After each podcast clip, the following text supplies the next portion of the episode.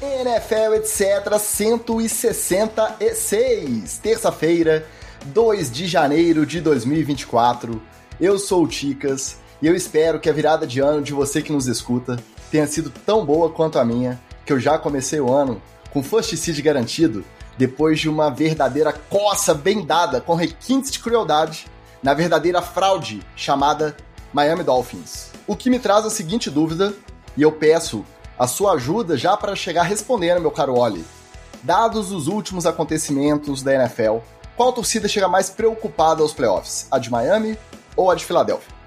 Fala, Ticas, fala galera ligada na NFL, etc. É, bom, daqui a pouco eu dou alguns dados, mas vocês vão ver que é, tomar costa é mato lá em Miami. E principalmente recentemente. Não precisa nem ir muito lá atrás, não. As costas eram piores. Então, estamos evoluindo nesse, nessa coisa aí. Mas eu acho que a, a, a, torcida de Filadélfia chega um pouco mais preocupada, porque eles são praticamente o mesmo time que teve no Super Bowl por lá, e dessa vez os vagabundos não estão levando eles a lugar nenhum. O Miami vem evoluindo, vem subindo os degraus da escadinha. Não dá para poder apostar, ainda mais com, esse, com essa quantidade de contusões. Agora, o Filadélfia, o time é vagabundo. Falando em vagabundo, mentira, não tem nada a ver. E você, Magal, se preocupou só com a cozinha e com aquele risotinho de camarão espetacular que você postou lá no nosso NFL etc diretoria, ou você também conseguiu acompanhar a rodada, conseguiu dar aquela espiadinha no Red Zone bombando ali, primeira janela com 10 jogos, e teve Bills e Patriots ao mesmo tempo que teve Ravens e Dolphins, aquela confusão. Pleno domingo, último dia do ano, noite de Réveillon, deu para assistir NFL? E se deu, você acha que quem tá mais preocupado é Filadélfia, é Miami ou é a família do Russell Wilson? Fala, meus amigos do NFL, etc. Obviamente, quem está mais preocupado é Miami. Inclusive, eu acho que podemos depois checar com o departamento de Analytics. Acho que o Wallace fez a passada de pano mais rápida do NFL, etc. A gente nem entrou no episódio, ele já conseguiu passar um pano ali para Miami. Parabéns aí, né? O, o recorde da franquia. É, Ticas, meu risotinho ficou, cara, coisa de outro mundo, sinceramente. Foi um dos tava melhores bonito, risotos que eu já bonito. fiz. Não, e tava gostoso pra caramba, assim. Tava gostoso pra caramba modéstia à parte, assim, eu acertei o ponto. É, cara, a torcida de Miami tem que se preocupar, na moral. Ainda mais com essa. Ah, de Miami e a de, e a de São Francisco também. Por causa dessas lesões aí. Cada uma tá com uma lesão muito central, que é meio que um. Se funcionar, beleza. Se não funcionar, lascou. Eu já acho que a preocupação maior é o Russell Wilson e a Ciara que não sabem onde que eles vão morar no que vem. Daqui a pouco a gente chega lá. A gente já vai chegar falando dele. Tá? Hoje o esquema é o seguinte: headlines com essas últimas notícias bombásticas da semana. Depois tem um treta na TL clássico, tretinhas como há muito tempo a gente não via aqui no NFL, etc. E para fechar, a gente pega aquele tradicional roletão e vai que vai, já mirando os confrontos e os cenários possíveis de playoff da semana 18.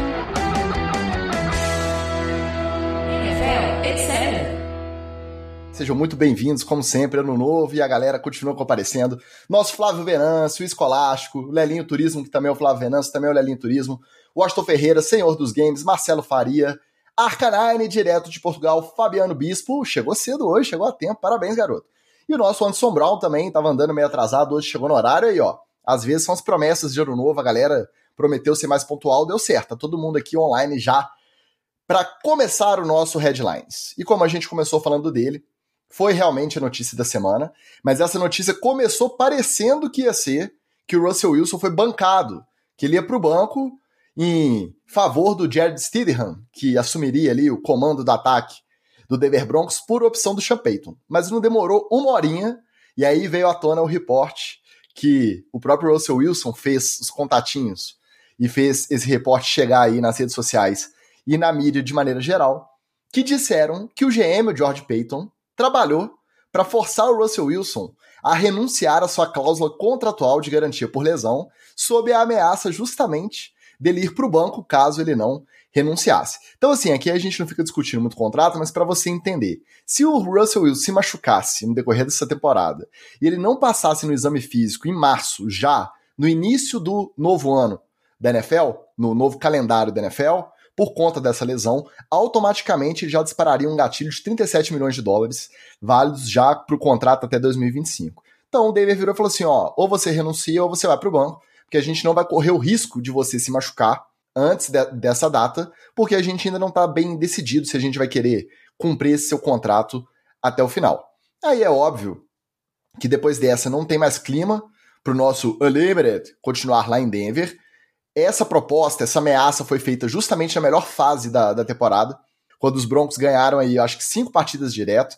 O Russell Wilson teve números aí top 5, top 7 do, de produção de quarterback nessa sequência, e mesmo assim ele foi ameaçado de ou renunciar à cláusula ou você vai para o banco. Ele não renunciou, mantiveram ele ali como titular, até faltando essas duas últimas rodadas, ele foi para o banco, para o Jared Stidham. O que, que a gente tira de lição dessa história toda? Primeiro, realmente, a troca com o Seattle vai ficar marcada como uma das piores da história, já porque isso aí é o adeus, né? Não tem como você remendar essa relação. Segundo, mesmo assim, nada justifica a atitude do, do George Payton, do general manager, chegar lá e ameaçar e falar assim: ó, ou você vai pro banco, ou você renuncia à cláusula se quiser continuar jogando. Cara, eles acabaram de oferecer esse contrato, ele tá no segundo ano.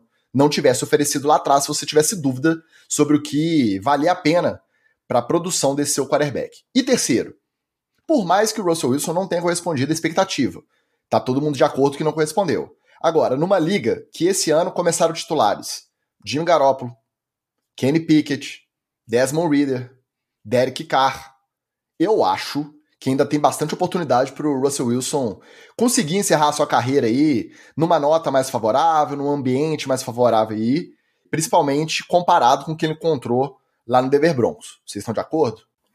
É, o, o Wilson vai acabar virando colchão, o Ticas, para quem não conseguir um, uma boa posição de draft ou um bom quarterback no draft, porque esse ano tem uns três talentosos aí, se tivesse tudo. É, a gente não tem tanta gente assim é, bacana no, no, draft, é, obviamente não tem para os times todos que você citou aí e para substituir essa galera.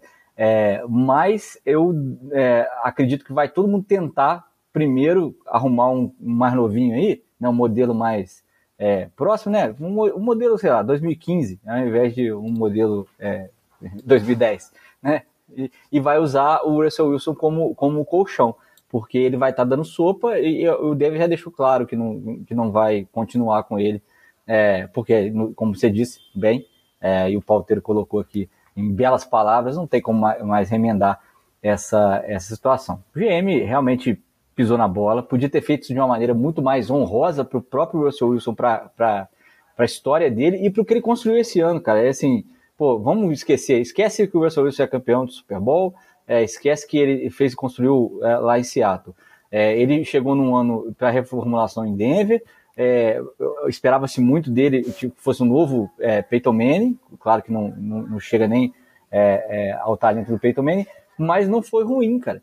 E aí esse ano ele começou mal, mas se recuperou, fez bons jogos, como você falou números top 5, top 6, e é, não merecia realmente é, essa, esse tratamento da diretoria. Dá para fazer desse, de outra maneira, né? Dá para sentar e conversar. Ele não me parece ser uma pessoa completamente irredutível, pelo contrário, a imagem que o Russell Wilson projeta para fora e, o, e o, o, abraço dele do projeto do Denver foi outra, outra coisa. Acho que é, foi muito mal conduzida a situação e o Russell Wilson merece, claro que merece estar na liga em um time bem melhor, aliás, com um pocket para ele, né?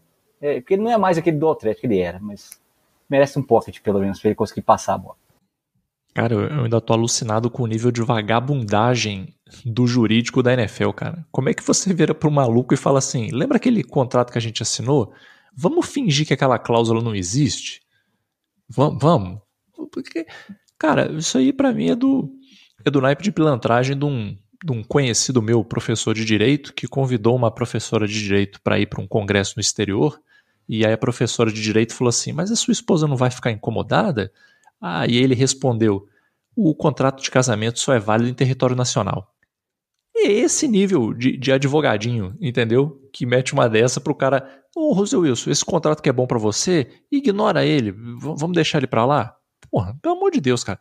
Para mim, isso aí já azedou o negócio. E vou te falar uma parada, Ticas, já que a gente gosta de teoria de conspiração. Não duvido que isso tenha sido tudo armado para já azedar a relação do Russell Wilson com os Broncos e, e, se livrar dele mais fácil. Não duvidaria. Tipo assim, ó, vamos meter um, uma bronca aí pro Russell Wilson ficar puto? Vamos. Então vamos falar para ele não aceitar aquela cláusula lá do contrato. Para ele já rachar e o próprio Russell Wilson já ter vontade de, de ir embora e eles poderem se livrar dele mais fácil, cara. Não duvidaria. É aquela coisa, por um lado, dinheiro pro Denver Broncos não é problema, porque é o dono mais rico disparado, bilionário mais rico, o pessoal do Walmart lá é disparado mais rico. Porém, toda essa negociação contratual afeta o cap salarial do time. Então, independente de negociação, cortou e se tiver que bancar aí a parte garantida do contrato, vai tomar esse prejuízo no cap também. Não tem muito como fugir, não tem muito para onde correr. Até porque nesses moldes, mesmo que ele consiga uma outra oportunidade, ninguém vai querer assumir esse contrato. Ele já vai para outro time com esse contrato renegociado. E aí corre o risco dele topar aceitar o um mínimo, por quê? Porque aí o time que topar levar o Russell Wilson paga só a diferença. Né? Como o contrato dele é garantido pela regra da, da NFL, pela associação de jogadores, o Denver Broncos vai arcar com a totalidade só da diferença em relação ao novo time. E falando do novo time, eu citei alguns casos aí que são casos ventilados como possíveis aí para ele ir no ano que vem. Parece que a história do Kenny Pickett lá já em Pittsburgh já já acabou, né? Tanto que Mason Rudolph foi nomeado titular para a última rodada, mesmo com Kenny Pickett recuperado de lesão. Desmond Reader parece que o Atlanta também não vai insistir. O Jimmy Garoppolo, muito provavelmente, era cria do Josh McDaniels, que saiu dos Raiders. Não deve voltar. Se tem o Derek Carr lá no Saints, que até terminou o ano bem, mas está complicada a relação lá com a torcida e com o próprio time. Faltou falar um, né? Quem tem Mac Jones ou Zapp, se pegar o Russell Wilson, dá para melhorar esse ataque aí. Vocês têm algum palpite? Vocês estão com um cheirinho. Eu acho que é esse é o destino. Não só para mim o destino é esse, como eu ainda acho que vai ser sob os comandos de Mike Vrabel. Ainda, ainda faço essa aposta. O nosso Arcanine tá chutando Minnesota aqui, mas eu acho que depois dessa temporada, revezando Jerry Hall, Josh Dobbs e Nick Mullins, o Kirk Cousins vai voltar nos braços da galera para ficar em Minnesota. É, tá? eles vão, vão, vão realmente é, se agarrar no, no Kirk Cousins. Mas eu, como o, o, Magal falou, o ex, futuro ex-time do, do, do Rabel aí, que é o Titans, também tá precisando de QB, né, cara? Os caras têm o Ryan Tannehill por lá.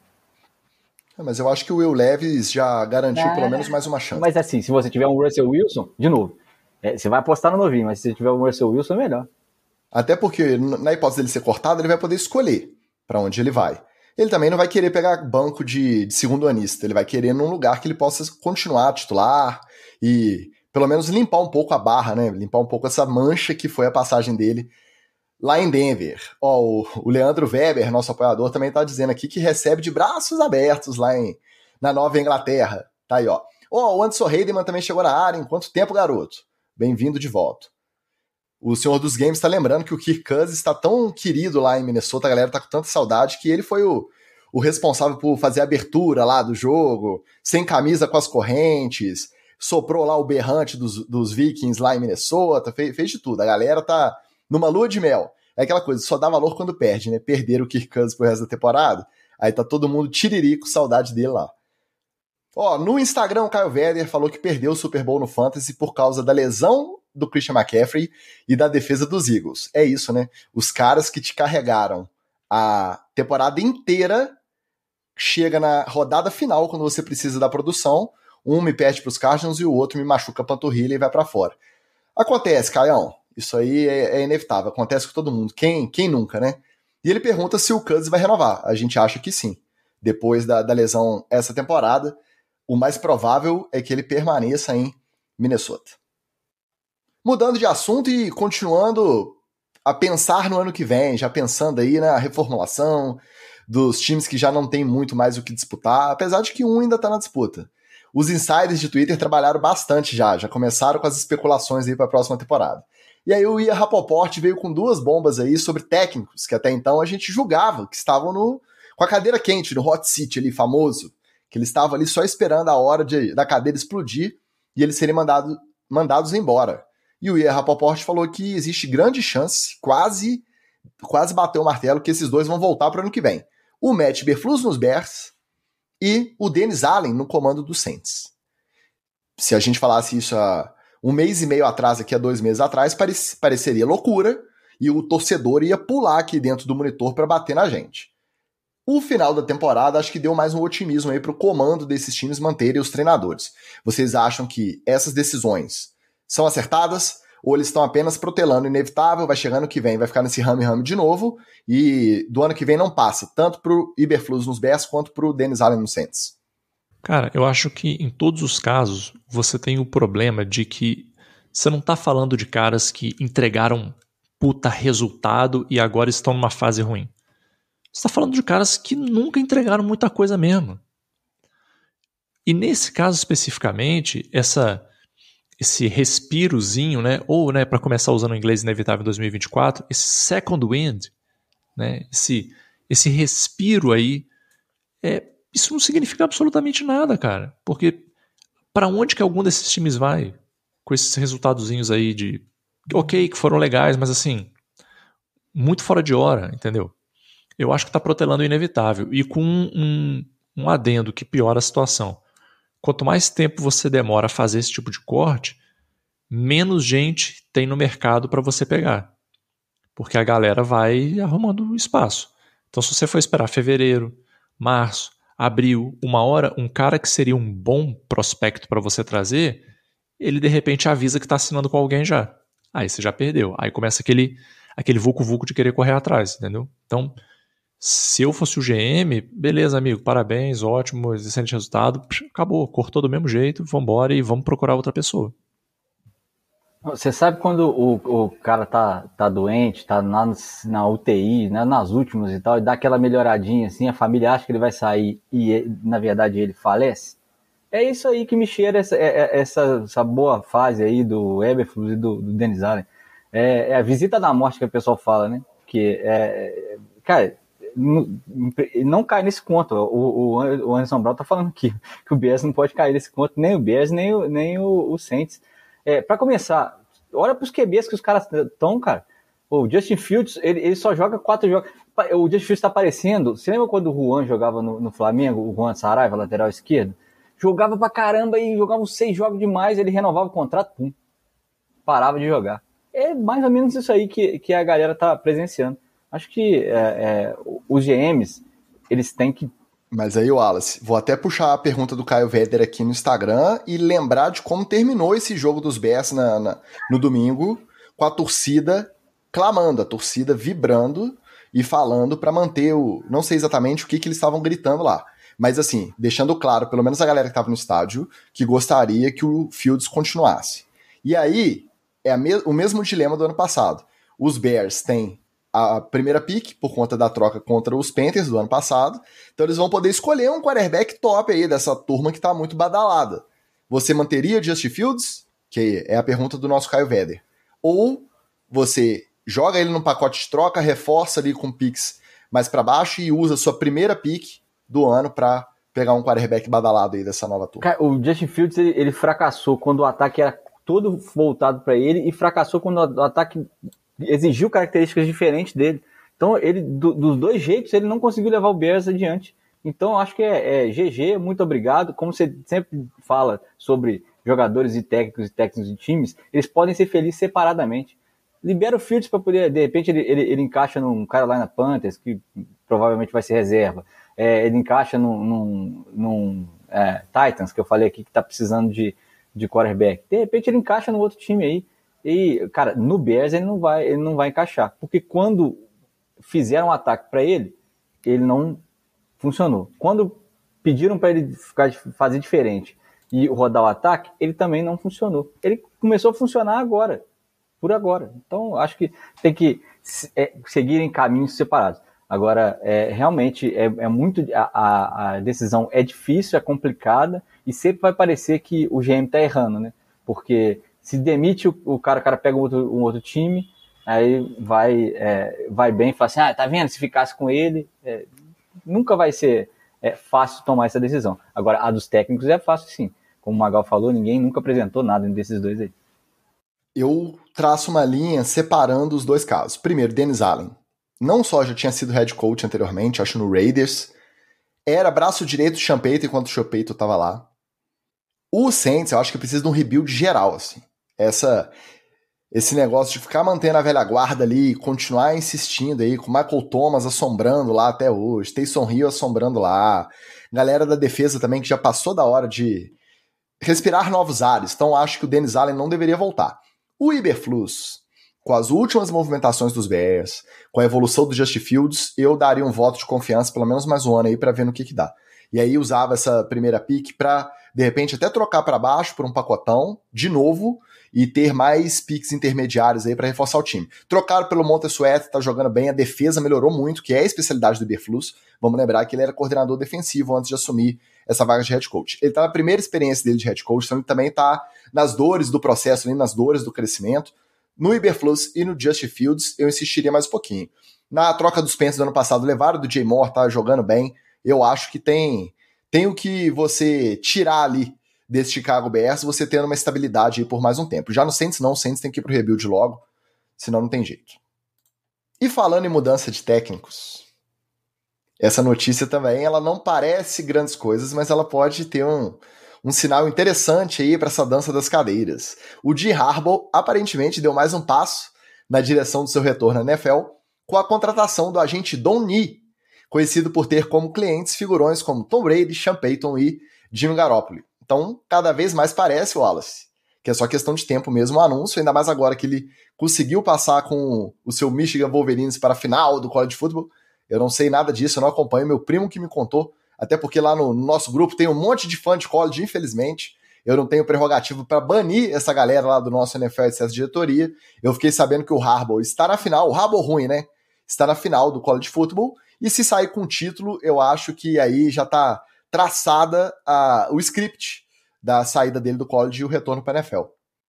É, tá traçado e parece que tá traçado também o caminho, tá, o, o, o, Ticas? Porque entre os times citados que poderiam fazer uma busca por ele e tal, é, a gente falando de Hot City e tal, é, o Chargers parece que é a bola da vez, e aí lá ele vai ter quarterback, vai ter é, corpo de recebedor, tem defesa para poder trabalhar, e ele não vai começar um rebuild do zero. Já o, o outro mais citado, que é também foi o, o Magal acabou citando aqui o, o, outro hot seat aí do Mark Mike Verbel, é o Titans, eu acho que não, ele não é interessante para ele, porque aí o Titans ele, ele vai pegar muito derrubado, provavelmente já sem é, é, é, a, Derrick Henry, é, a defesa do Titans é até honesta, mas o ataque tem que fazer um, uma, uma transformação completa, e acho que o Rabel não sai de um sucesso na, na no college para poder pegar um time completamente em rebuild, lembrar que ele já foi técnico também na NFL, né? Fez lá o, o, o várias vezes o, o, Brothers Bowl, né? Com, com o rabo bom lá do seu Raiders, mas realmente é, é, é algo que parece que vai, vai se montando, vai se mirando para que ele assuma o Chargers e com essa contratação aí está mais que claro que ele pretende voltar à NFL. Pode ser que não dê certo. Pode ser que ele, por exemplo, o Chargers não ofereça nada para ele, e sobe só o Titans, ele fala, eu sou mais ficar aqui em Michigan aqui mais um aninho, não tem problema. Mas tá pintando aí um outro Harbaugh, a volta de Harbaugh à NFL. Cara, e se de repente ele não vai lá para New England também? De repente um, um lugarzinho maneiro ali, cara. Eu esperei para citar o New England, porque eu sou rival de divisão, então sou suspeito para falar, mas eu não quero que ele vá para lá. Ah, isso você não quer, é óbvio que você não quer, né? É, mas assim, eu não me espantaria não, cara, porque eu acho ele não vai querer ir num time de rebuild, isso aí sem dúvida. E eu acho que ele vai querer ir num time assim mais tradicional, entendeu? Eu não vejo ele, por exemplo, indo para um Titans, assim. Eu acho que ele, ele vai querer um negócio mais old school, assim, sacou? E, cara, é, é, a gente está analisando agora, sendo que ele só foi pra final, né? Ainda não teve a final. Se ele levar esse título, cara, aí ele chega com muita moral para para fazer um contrato maneiro, entendeu? Vou dizer que ele não precisa nem ganhar, ele precisa fazer um bom jogo. Se ele fizer um bom jogo, cara, ele chega com, com leverage, né? Problema de New England é porque ele chega tendo que remontar um ataque praticamente inteiro. Não tem quarterback, não tem recebedor, os running backs é, também não dá para pensar que vai aproveitar por muito tempo, né? Tanto o Stevenson quanto o Zeke Elliott, nem sei se o contrato dele é para mais de um ano, se bobear era só para esse ano, e também já não temos a gasolina no tanque. Então, sei lá, topar o New England aí, com a responsabilidade de substituir o maior técnico da história e tendo que remontar um ataque inteiro, os Chargers pensando no que o Wallace até é, contrabalançou ali, os prós e contras, eu acho que o Chargers é realmente muito mais interessante. E existe algum rumor também vinculando ele ao Raiders. Só que o trabalho do Anthony Pierce aí no final da temporada, se o Mark Davis mais uma vez largar um interino que fez um ótimo trabalho e buscar um figurão, a chance de não dar certo também acho que, que aumenta. Então, o, o Harbaugh parece que ele vai poder escolher. Para quem não lembra dos tempos dele de São Francisco 49ers, pra gente da NFL, etc., ele voltar é maravilhoso. É treta na TL toda semana. É briga com imprensa, é briga com jogador, é confusão, porque ele é, ele é estilo ditatorzão, né? O negócio é do jeito dele ou de jeito nenhum.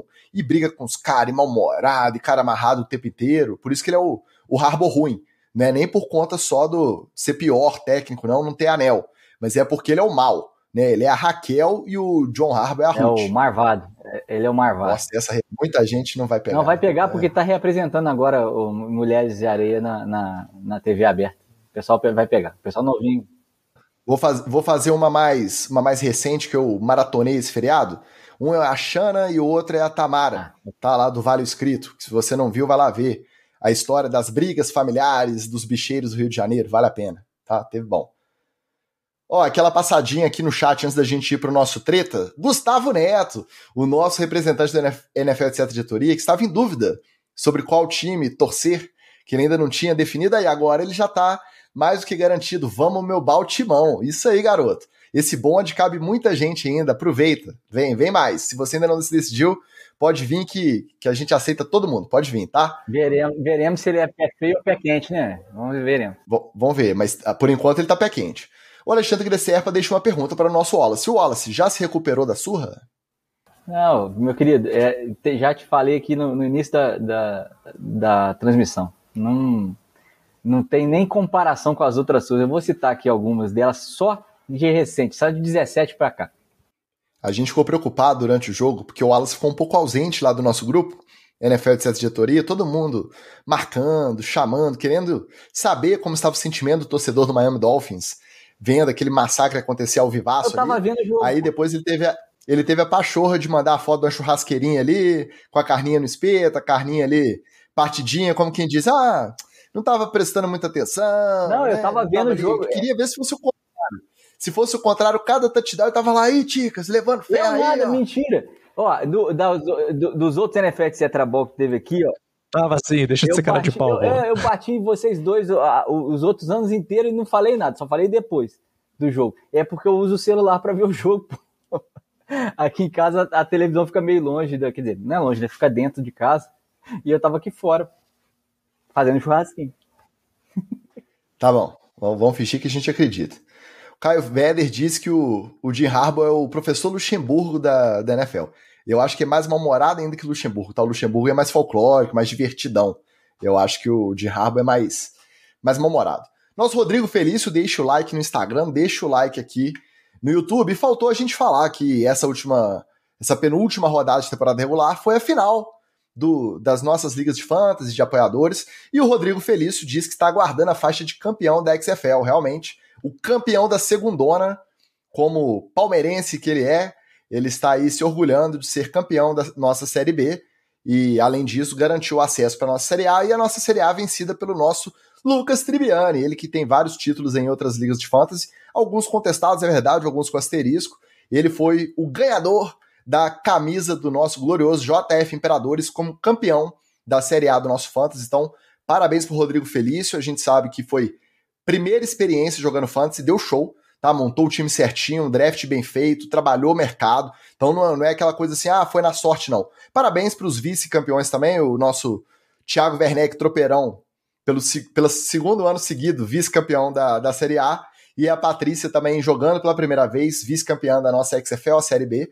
E ano que vem tem mais aí, ó. Você que ainda nunca jogou Fantasy, quer jogar, quer saber como que funciona, a gente deve ter uma terceira divisão no ano que vem a gente vai decidir o nome ainda. Eu tô chutando CFL, etc. Tá? A primeira vai ser NFL, etc. Fantasy Série B, XFL, etc. Ou agora mudou o nome, né? Agora vai juntar com o SFL. A gente vai ter que ver qual que é o nome aí para rebatizar. E a terceira vai ser a CFL, etc. Ainda dá tempo, não perca a chance de participar. apoia.se barra NFL, etc. Diretoria. E a nossa Erika Racibara também jogou o nosso Fantasy pela primeira vez. Teve um desempenho muito. Começou bem, prometendo, mas aí do meio para frente deu aquela esfriada. Parece o Philadelphia Eagles, hein? Não vou falar nada, não. chegou deixando seu boa noite e um feliz ano novo para você também, querida. Dados abraços e os parabéns para os nossos campeões das ligas de fantasy, bora pro treta.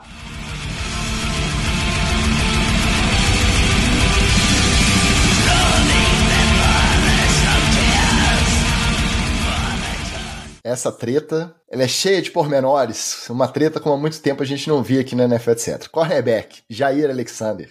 Ele foi suspenso sem vencimentos pelos Packers para o confronto do Sunday Night Football contra os Vikings, confronto decisivo.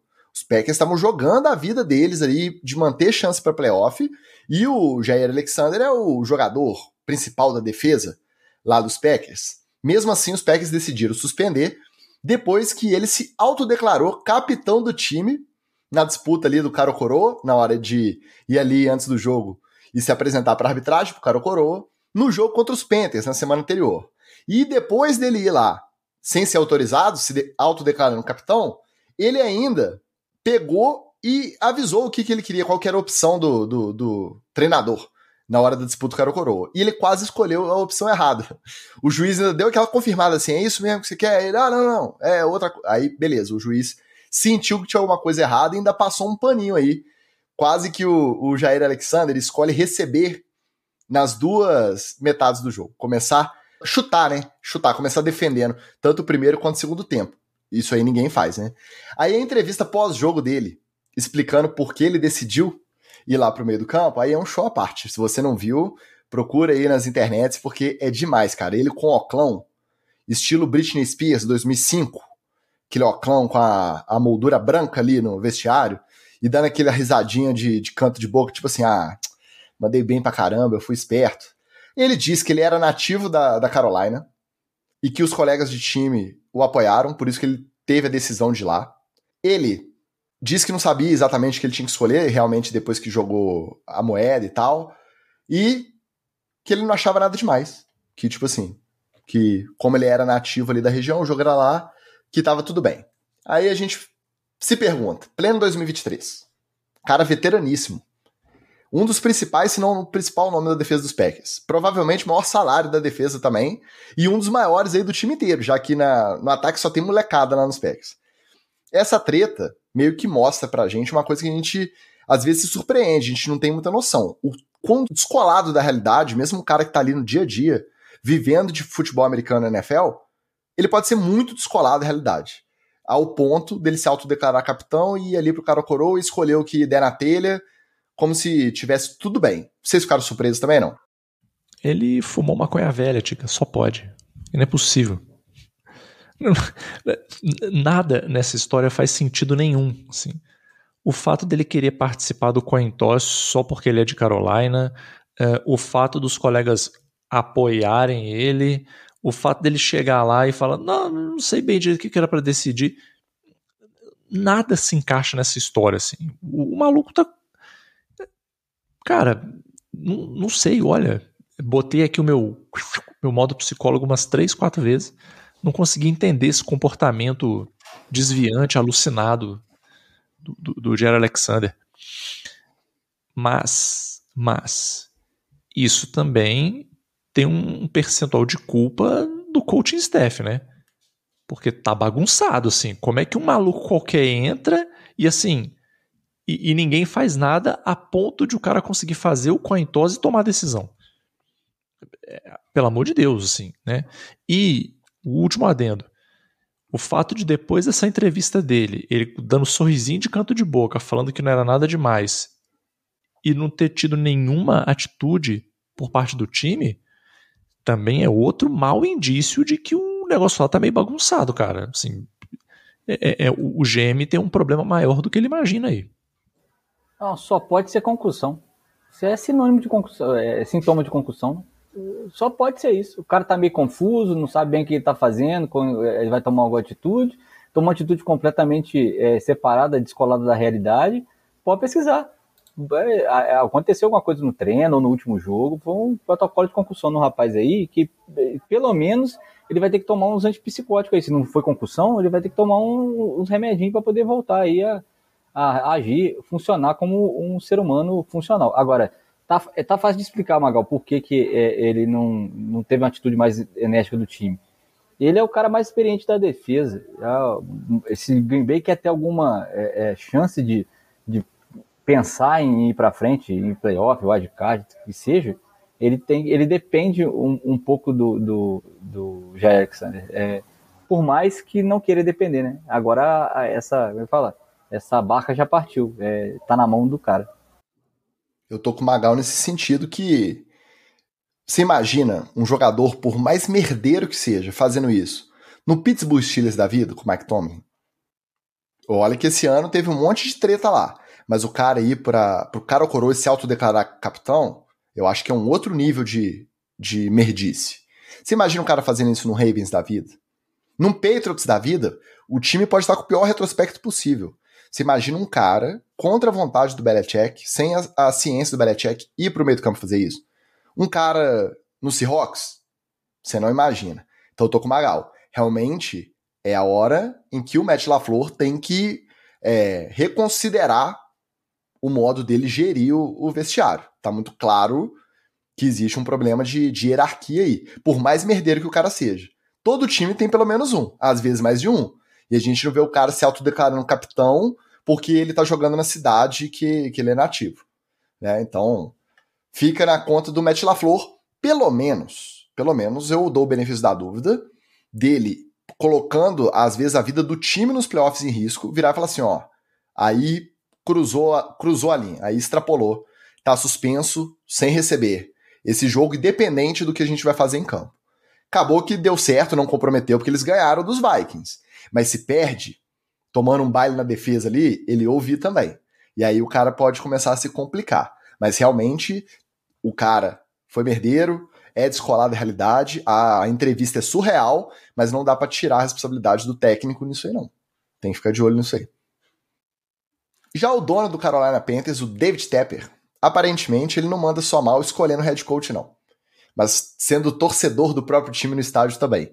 Enquanto ele assistia os Panthers tomar uma surra dos Jaguars lá em Jacksonville, ele tava ouvindo desaforo dos torcedores ali no, embaixo, nas primeiras fileiras de arquibancada embaixo do camarote, pessoal xingando ele, fazendo bullying, zoando. Aí ele simplesmente decidiu reagir jogando a bebida na cara da torcida. Pegou o copinho, pum, jogou, xingou de volta, virou as costas e saiu andando. A NFL diz que está ciente do ocorrido, que pode ser enquadrado como descumprimento, claro, né, da sua política de conduta, e agora a expectativa é sobre qual será a punição a esse bilionário dono de time. A gente estava comentando lá no início que os donos do, do, dos Broncos o Walter Payton, a galera do Walmart lá, são os donos mais ricos. O segundo dono mais rico da NFL é justamente o David Tepper. Qual será a punição desse bilionário aí pelos outros bilionários da liga? Vai ser um ai ai ai Tepper, hein? Ai ai ai, hein? E aí vai acabar, vai ser isso aí. Porque você já viu bilionário ser punido? Vamos multar o cara. E aí? Enquanto que você multa um cara desse para poder fazer alguma diferença para ele na vida. Não tem como. Você vai multar, vai sequestrar todo o dinheiro que ele tem no banco. Ele nem, nem ele deve ter um banco, né? nem não tem nem dinheiro no banco, ele tem um banco.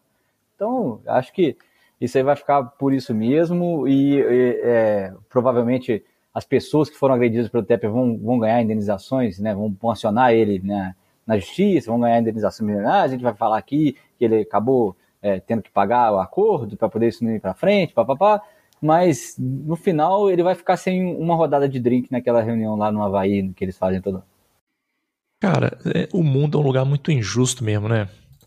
Você vê que eu, eu tenho toda o mindset, toda a estrutura para ser um milionário e não sou. Eu fico aqui comprando o queijo de 6,47 para não comprar o de 6,68. Aí o maluco é milionário e o cara simplesmente não tem a mentalidade de milionário. Ô, Ticas, você acha que se eu fosse milionário, eu ia me estressar com pobre?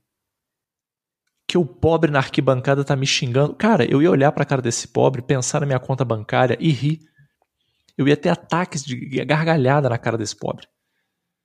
Vê lá se eu ia me ocupar a cabeça, porque Ai, o cara tá me xingando na arquibancada aqui. o torcedor aqui tá me xingando. Amigo, caguei.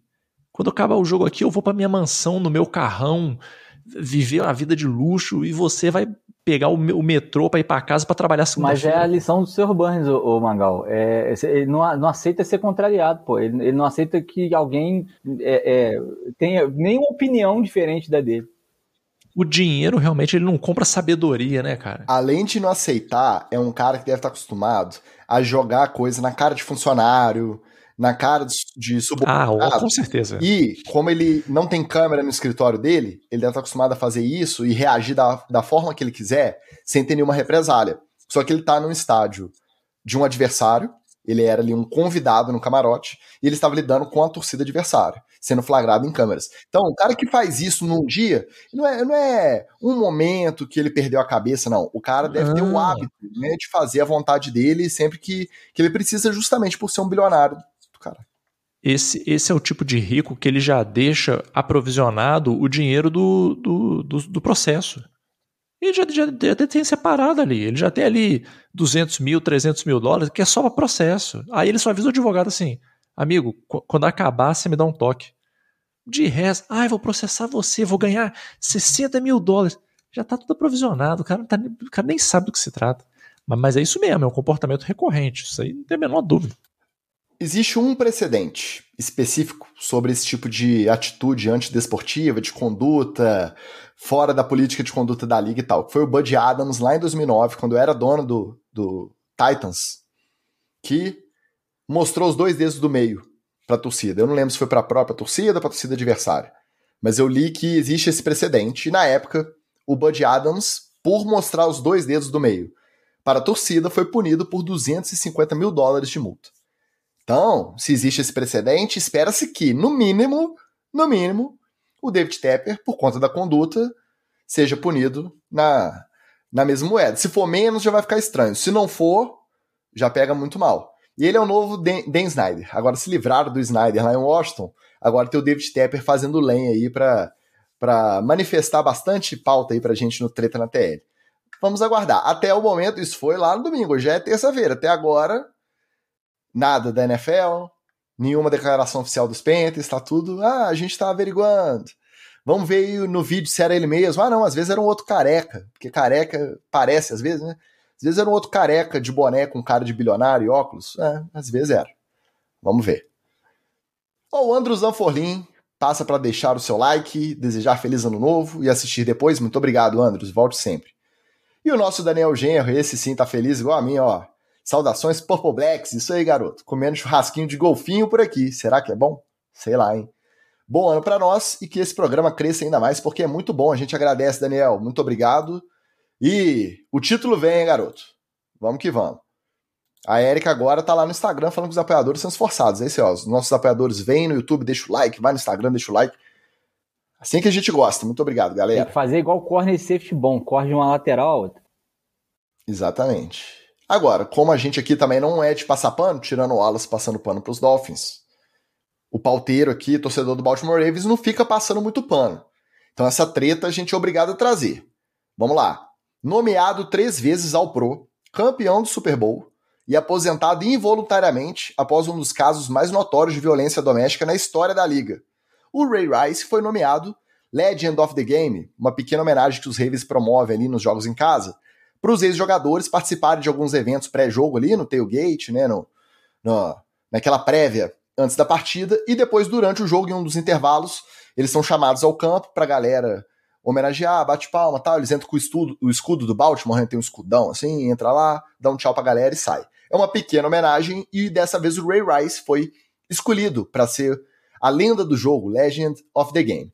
Desde que ele se aposentou, ele se dedicou a várias frentes de trabalho comunitário lá em Baltimore, e entre elas a ações de conscientização e prevenção justamente à violência doméstica. E é mais um daqueles casos em que os torcedores se dividem entre o antipunitivismo, o direito à segunda chance, e a galera que fica na vibe cidadão de bem, que acha um absurdo o cara com essa folha corrida ser homenageado pelo time em que ele jogava, ele foi dispensado justamente por conta de ter batido, dado um soco, e foi flagrado em câmera também, na noiva na época. Inclusive, a noiva na época, a vítima da agressão, hoje é a atual esposa. Ela retirou as queixas, então ele acabou não indo para cadeia por conta da agressão. A NFL o suspendeu, os Ravens o cortaram, mas ele não chegou a ser preso por conta da agressão, porque as queixas foram retiradas. Ele cumpriu o serviço comunitário e desde então ele se dedica a essa causa justamente para conscientizar a galera com quem ele trabalha ali. Fica mais fácil a gente passar um pano sabendo que tem 10 anos que ele trabalha justamente para tentar se redimir do erro dele, ou não tem jeito. Esse pano é impossível a gente passar e os Ravens não tinham que ter homenageado um jogador que é histórico, apesar do pouco tempo de carreira lá em Baltimore, acabou sendo histórico por conta da produção e de ter sido importante na campanha do Super Bowl lá em 2012. Eu acho que são, são duas coisas separadas, Ticas. Uma coisa é o cara ter se redimido. Ele ter se redimido é, faz parte, assim. É, se você não tem uma senha punitivista, você tem que considerar que o sujeito ele pode cometer um crime, se recuperar, se ressocializar e voltar à vida em sociedade. O cara tem o direito de, de ter essa história de redenção. Né? É, é claro que em casos assim é difícil da gente engolir essa ideia. Mas se você quiser ser justo, justo mesmo, você tem que engolir essa ideia. Assim. Cara foi lá, ele, a mulher retirou a queixa, então, entre aspas, tudo que era legalmente possível foi feito e o sujeito tem tido comportamentos no sentido de se redimir. Sim. Eu acho que em algum momento você tem que tirar um pouco o pé aí do punitivismo e considerar que o sujeito pode ter se, se ressocializado, né? Ou sei lá. Daí a você homenagear o cara, pô, já é um salto que eu acho que é desnecessário nesse momento, assim. Né? existiu o quê? Uma pressão externa, um deadline para ser cumprido, e ó, precisa botar o nome de alguém aí no homenageado, porque. Não, não tinha pressão nenhuma. Então, assim, para que, que eu vou dar um prêmio para um cara que é meio polêmico, que pode ter se redimido, mas pode não ter se redimido também, e pode daqui a uma semana ir lá e dar um tapa na cara da mulher? Para que, que eu vou criar uma homenagem ou, ou trazer esse cara para uma homenagem? Não é possível que não tinha uma outra pessoa para ser homenageada. Deve ter, pô.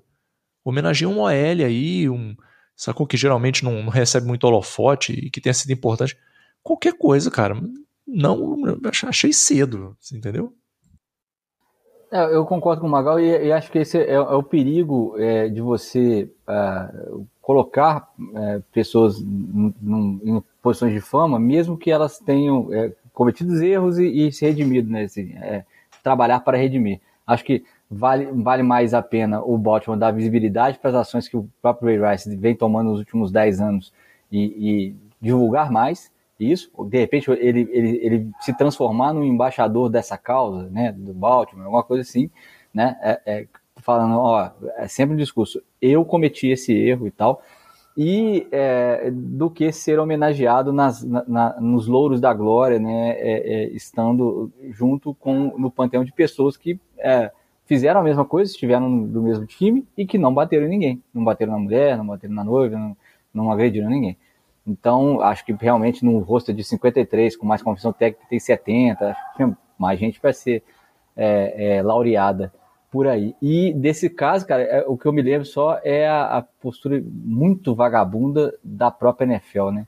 Lembra que é, ele foi denunciado lá atrás, é, ficou-se quase um ano enrolando, e aí depois que as imagens apareceram, que não tinha batom na cueca, não tinha como negar, aí que a NFL foi tomar, duas semanas depois, a, a, a atitude de suspender. Né? Foi realmente, é, é, um dos primeiros casos que eu acompanhei para e passo de, de, desse tipo de, de, punição e que realmente deixou um gosto amargo na boca. Né?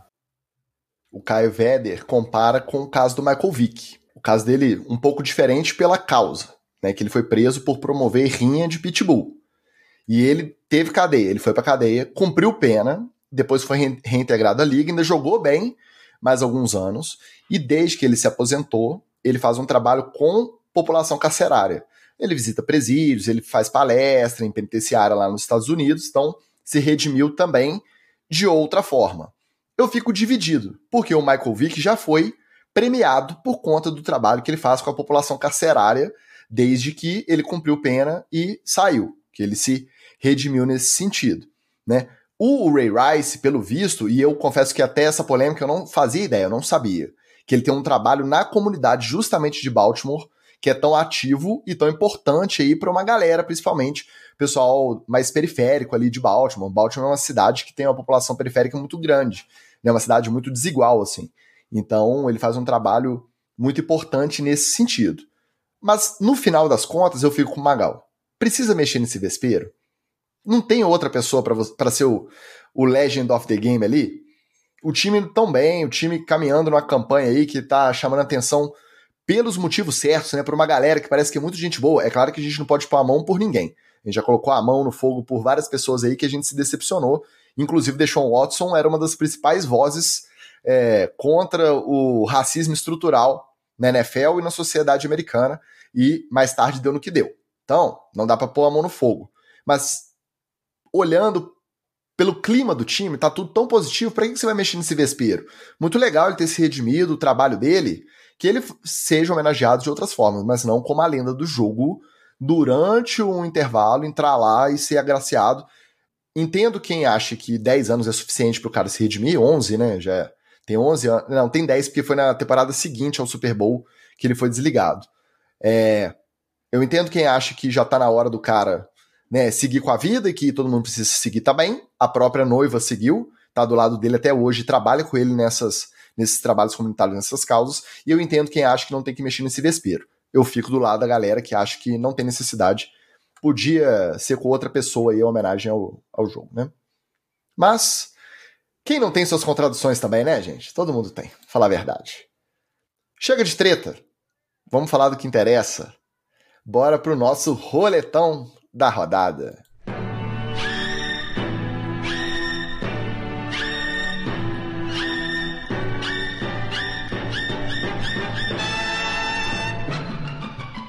Era para ser o jogo da rodada, eu nem sei mais se foi.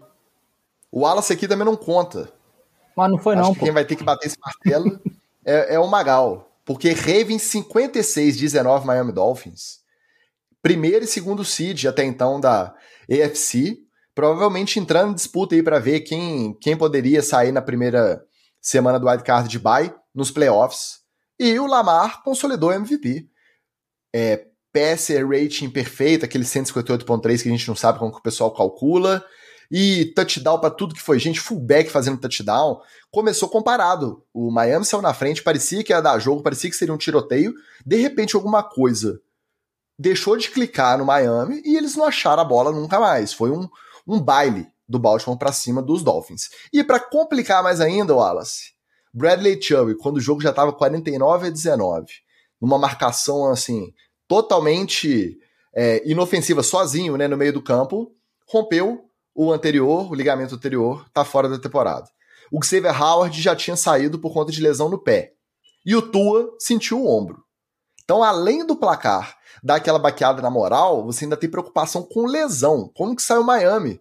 Para pegar os Bills aí na última rodada, para tentar garantir pelo menos o, o, o mando de campo na rodada do wildcard, como campeão da, da Leste, mas sem uma estrela da defesa, que é o Bradley Chubb, e ainda perigando que não tenha o, o Howard. O Tua, o, o McDaniel diz que volta, né? Que tá só. tá com o ombro magoado, mas que não deve atrapalhar. Até porque não é o que lança, né? O outro. Se bem que o dele é invertido, né? Agora eu já não sei mais.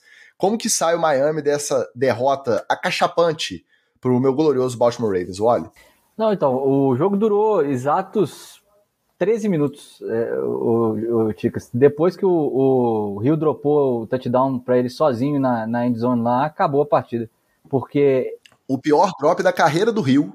Eu vi muita gente falando, porque deixar a bola pererecando assim, ela sair na endzone é, é uma coisa que a gente não imagina ver o Tyreek Hill fazer. Ele não é disso. Ele, a gente já viu ele, ele subir na bola, né? Às vezes a bola tá forte demais, aí, como ele é pequenininho, ele, ele pega a bola e meio que parece que ele tá subindo na bola e cai com ela no, no no gramado segura.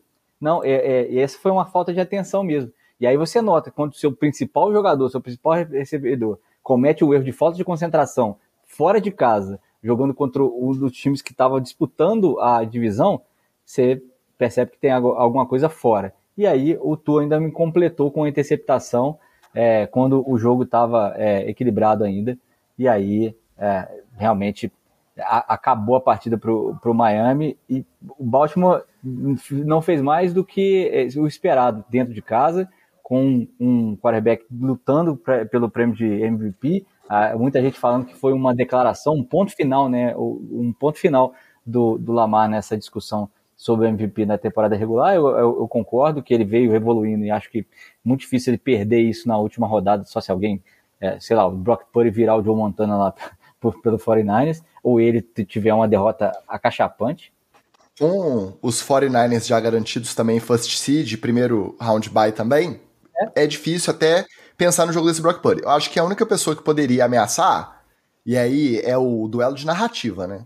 É se o Josh Allen chega contra o Miami e arrebenta de jogar, apesar de que as duas últimas rodadas ele não jogou é. nada. Contra os Patriots também jogou malzão, né? Mas eu acho muito difícil tirar e você olha as odds aí, o Lamar agora é favoritaço mesmo. Exatamente. E só não precisava das contusões, né, cara? O Xavier Howard é, é, é, saiu ainda com o jogo equilibrado e entrou o demônio daquela época. Eu só, só lembrei do Magal na, na hora. Primeiro snap com desgraça em campo, touchdown pro, pro Browns é, pro, pro Baltimore e quem estava na marcação?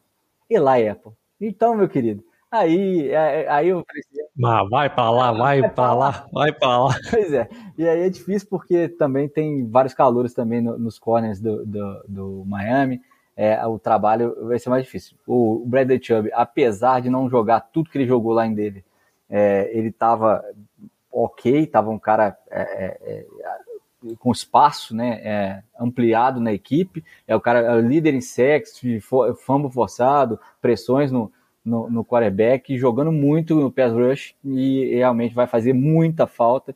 É, a gente já tinha perdido o Phillips, então. É, e é líder de vestiário é, também, né? É um cara que, que. Uma voz da experiência ali, chama a resposta. É um cara que, a, que abriu a, a, os braços para o próprio Phillips é, é, no PES Rush, no Van Ginkel também, estava tá, aprendendo muito com ele. A gente pôde presenciar essa temporada no, no Knocks em season, né? Então vai fazer muita falta. Essa defesa do Miami é trabalhada, mas eu não tenho, não tenho é, é, dúvida de que o Miami é favorito e tem que jogar para ganhar do Bills porque é, é, é first então descer lá para a ladeira, lá para baixo, para estar tá na pós-temporada. Se é, o Miami eh, demonstrou evolução nessa temporada, né, nos classificamos antecipadamente, é, não foi aquele é, 8, 9-8 da, da, temporada passada, teve maior número de vitórias, mais um degrauzinho nessa, nessa caminhada rumo a, a seus playoffs.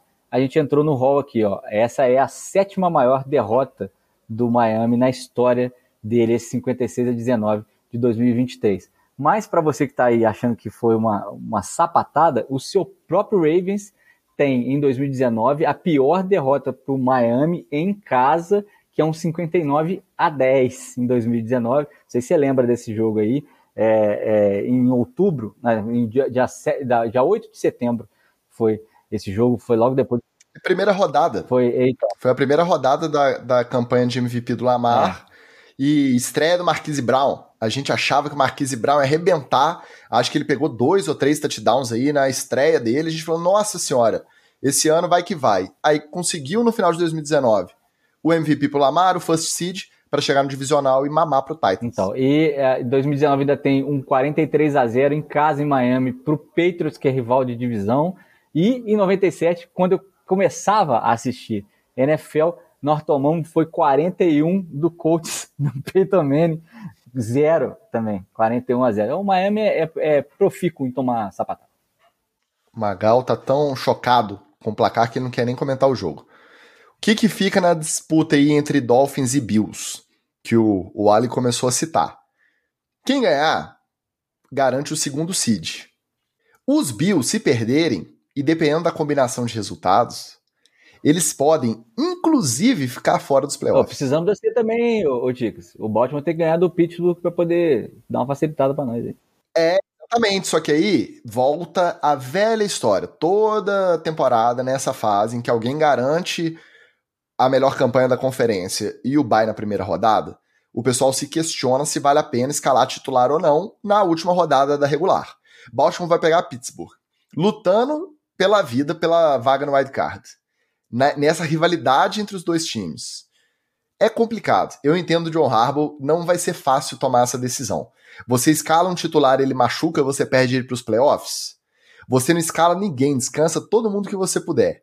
Você fica três semanas sem jogar. E aí você vai pegar no round divisional, um time que teve que lutar pela sobrevivência no final da regular, teve que lutar pela sobrevivência no wildcard e vai chegar com sangue no olho para te enfrentar e você descansadão. E aí? Foi o que aconteceu em 2019. Os Titans vieram comendo a bola para pegar os Ravens que estavam, né, por cima da carne seca ali, melhor campanha, MVP o escambau, e levou ferro. Os Titans amassaram os Ravens.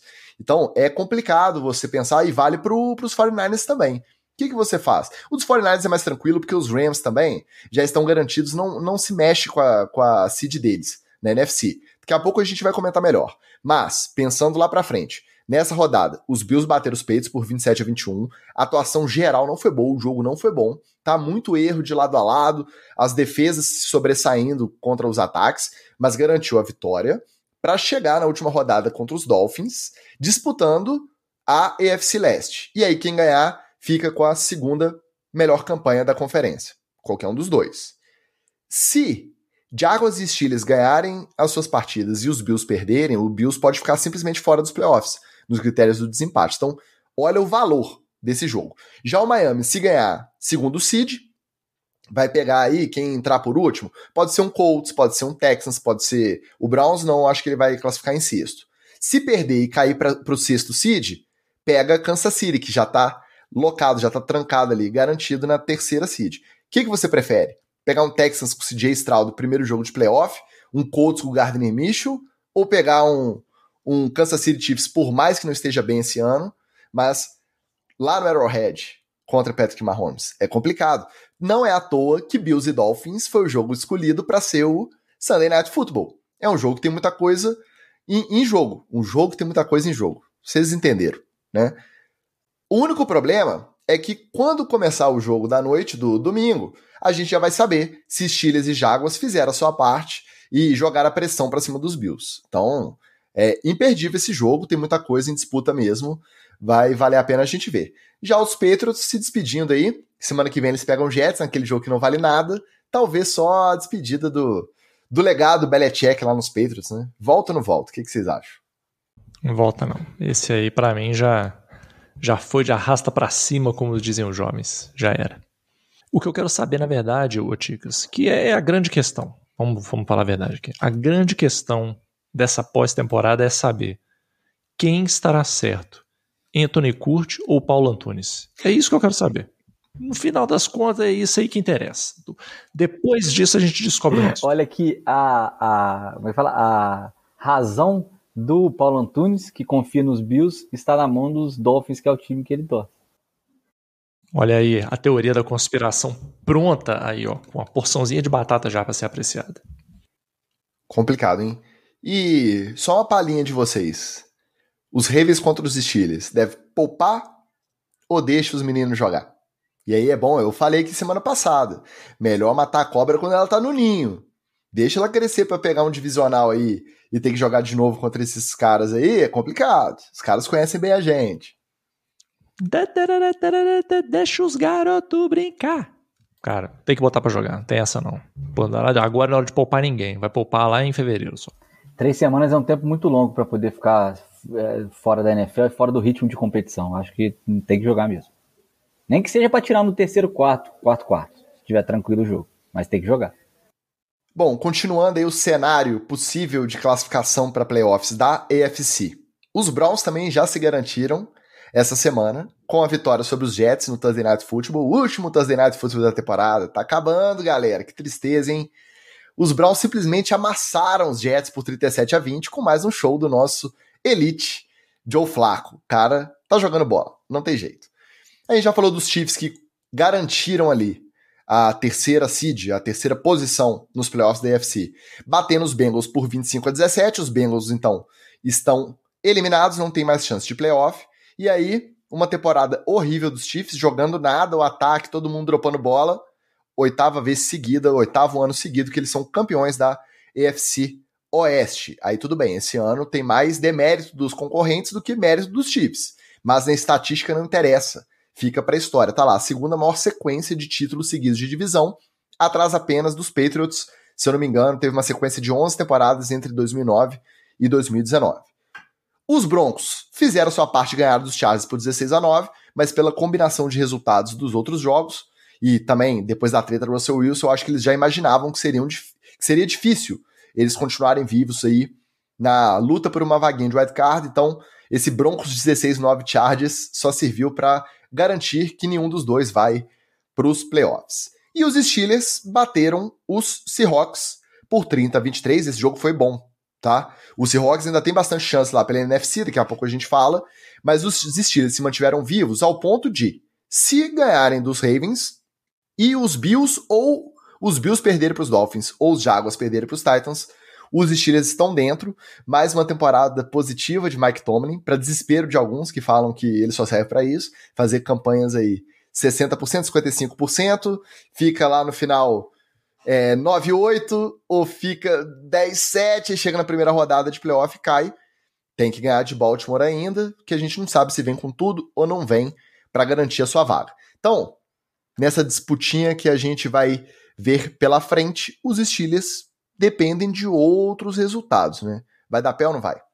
Vai depender do seu Baltimore lá, né? É, é eu acho que é, é, desse jogo depende mais do que os outros resultados. Acho que os Steelers jogando né, é, bem e Baltimore jogando completo, não, não há chance dos Steelers ganhar. Agora, se o Baltimore resolver poupar a galera e os Steelers é, for para cima valendo vaga em playoff para ele, aí é, tem uma chance o time do Mike Tomlin, porque é, também o Dolphins vai, vai querer jogar, vai querer ganhar dos Bills. Então, acho que não tem, não tem muita, muito mistério aí, não, e até para poder jogar a pressão para outro lado. Quem, quem tem que ganhar é o próprio Steelers. Mas acho que nessa, nessa, nesse cenário aí tá mais fácil pro Jaguars classificado que pro do Steelers ganhar essa vaga. É, e, e, eu vou te falar mais, Wallace, até em termos de elenco, e, e, talvez nem tanto o elenco, mas talvez como o time está jogando, eu acho que tem um pouco mais de, de gás aí pro Jaguars mesmo. E eu gostaria muito de ver o, o, o Lawrence ter mais uma oportunidade também em pós para poder criar aquela carcaça que ele precisa criar ainda, mas que ele está tá desenvolvendo legal aí nesse período dele da, da NFL. Vai ser uma doideira acompanhar esse tanto de jogo, cara e saber, vai, vai, precisar de um Galvão Bueno para ficar explicando ali qual resultado impacta qual no momento, qual que, ou então fazer igual as notas da escola de samba, né? E, e cada rodadinha vai passando como é que tá a classificação para a galera ir acompanhando, vai ser difícil. E já tô com uma dorzinha no coração, né, Ticas, que você lembrou aí. A gente vai ter aquele momento durante a semana que vai esquecer que quinta-feira não tem jogo. Vai pensar, ah, o que será que vai jogar nesse Thursday Night? Ah, não tem mais jogo. Ou vai sentar no sofá. Ah, ver um futebolzinho. Não, não tem mais jogo. Já começou, já começou a machucar. Começou. Não tem jeito. Essa fase vai. Vai caindo a ficha, a gente vai ficando triste, tristinho. O detalhe desse Broncos e Chargers, que acabou não valendo nada no final, mas os Broncos tinham que ganhar para contar com combinação de outros resultados. O Russell Wilson, depois de toda a polêmica da semana, tava fardadinho, tá, na sideline, foi pro banco, Ficou de capacete? Ficou, pra galera não ficar também manjando muito a, a cara dele. Ficou, ficou de capacete ali. Se precisasse, ele podia até entrar. Aí, meu querido, falei igual o Wallace agora. Aí, meu querido, se você é o Denver Broncos se você não quer escalar o cara titular com medo de lesão, você não pode deixar ele como um primeiro backup e em caso de emergência você colocar ele em campo. O risco vai ser o mesmo. Ou você deixa ele nativo para o jogo, ou você deixa ele jogar. Né? Ainda mais ainda com chance de playoff. Mas enfim, Denver Broncos, é, estilo de manager, manejamento, estilo de tomada de decisão Denver Broncos. Nada muito saudável. Tão funcional quanto o, o, o Cardinals. Né? É igualzinho Totalmente disfuncional, cara. Que doideira. Vocês falaram dos Jaguars. A AFC Sul chegou na última rodada, vai para a última rodada da semana 18, com uma confusão, cara, com uma bagunça. Só os Titans estão eliminados. Os três times na disputa pela divisão ou por vaga de wildcard venceram. Os Jaguars bateram os Panthers por 26 a 0. O dono dos Panthers ficou tão bravo que jogou bebida na galera ali da, da torcida adversária. E isso sem o Trevor Lawrence, tá? Que realmente sentiu o ombro e se preservou para jogar a última rodada contra os Titans. Os Texans, com a volta do CJ Stroud, beleza, também macetaram os Titans e aí Will Levis machucou rapidinho, voltou Ryan Tannehill, não tá disputando mais nada e também não fizeram muita força. Final, Texas 26, 3, Tennessee Você podia Titans. ter parado no voltou o Ryan Tannehill, que a explicação é essa aí. É, tá explicado. E os Colts bateram os Raiders, bom jogo, tá? Ninguém deu nada por ele, mas o que o Antônio Pierce tá fazendo a galera dos Raiders jogar, mesmo eliminados, é impressionante, cara. A defesa tá batendo uma bolinha maneira. No final, o Gardner Minshew conseguiu tirar os coelhos da cartola ali para vencer por 23 a 20 e garantir que tanto Texas quanto Colts quanto Jaguars chegassem na última rodada com o mesmo retrospecto. Os três chegam 9-7. Então, qual que é o cenário para a última rodada? Quem ganhar do confronto entre Texas e Colts tá dentro como campeão da divisão. Se os Jaguars perderem pro Titans. Não vai acontecer, vamos falar a verdade. Não vai. Não vai acontecer. Então, os Jaguars ganhando dos Titans, eles garantem a divisão pelos critérios de desempate. E aí, o Texans e Colts vai ser o jogo isolado do sábado à noite, pra galera poder conferir. Porque independe. Aí, quem ganhar classifica no critério de desempate pelo wild card. Então, uma baguncinha gostosa esse FC Sul. Ela foi essa baguncinha a temporada inteira e chegou bagunçada no final, né, Magal? Bagunçadíssimo e é assim que eu gosto, sinceramente. Eram times que, pelo elenco, não tinham muita coisa para entregar e vão entregar show de emoção aí no, no final. Mas não vejo dando muito diferente disso não, Ticas. O, o Jaguars leva aí os Titans e Texans e Colts, eu acho que o, o Texans vai sair melhor. E aí vai ser a oportunidade de ver o CJ Stroud também em em pré-temporada, em pós-temporada, né? Pra gente ver do que esse moleque é feito também. Vai ser bacana. Apesar da lenda do jardineiro do mal, que assume um, um Colts é, meio bagunçado, mas é, conta com o Jonathan Taylor, conta com o Michael Pittman Jr. jogando pra caramba. É, eu ainda acho que a, que a saga de, de CJ Stroud entrando na, na, na liga e Demico Ryan no, na, na sideline é melhor. Eu, eu tô torcendo por. Morreu. E morreu. Ficou tão emocionado que sumiu. E perguntou: no céu tem pão? E morreu. Morreu.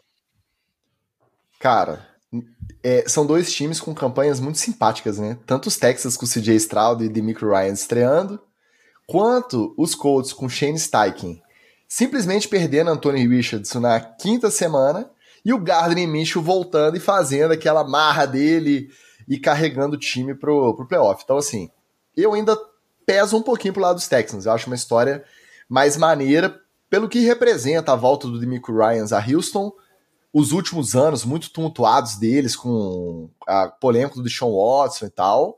E o CJ Stroud parece que é um moleque muito maneiro também, tá? Não que o Gardner Minshew não seja, mas nesse lado aí, nessas narrativas, eu acho que eu fico um pouquinho do lado dos Texans. Voltou, Wallace? É, eu ia falar exatamente do Demico Ryans e da, da, dessa. Eu acho que é, é, essa lenda do Texans é mais interessante do que até do Jardineiro do Mal, infelizmente, porque a gente acompanha o Jardineiro há mais tempo. Agora, vai ser um jogão. Eu acho que se os Colts passarem, acho que a gente também não vai ficar lamentando, não, porque a temporada dos Texans já vai ser considerada positiva para um primeiro ano de trabalho. E o Gardner Minshew nos playoffs aprontando aí uma confusão também não, não é nada mal, né? Como diz a nossa Érica aqui no chat, uma baguncinha cheia de emoção. Amamos, amamos. Vamos ver no que vai dar. Vamos passar pro lado da NFC, então. Vamos começar com o jogo polêmico do sábado. Aquele sábado, 10 15 da noite. Quem conseguiu acompanhar até o final, eu confesso que eu não consegui. Eu confesso que eu cedi ao sono, também tava com os bricutico nas ideias, né? E aí acordei com a repercussão do final do jogo. A galera revoltada, eu peguei para ver as tentativas de conversão de, de dois pontos dos Lions. Final de jogo, Cowboys 20, 19 Detroit Lions, com a controversa anulação da jogada do left tackle elegível para receber a bola e o que seria provavelmente o que garantiria a vitória para o Detroit Lions. Os Cowboys teriam 24 segundos, eu acho, ainda sobrando no relógio para tentar o field goal com dois ou três tempos para pedir. Então não era 100% garantido.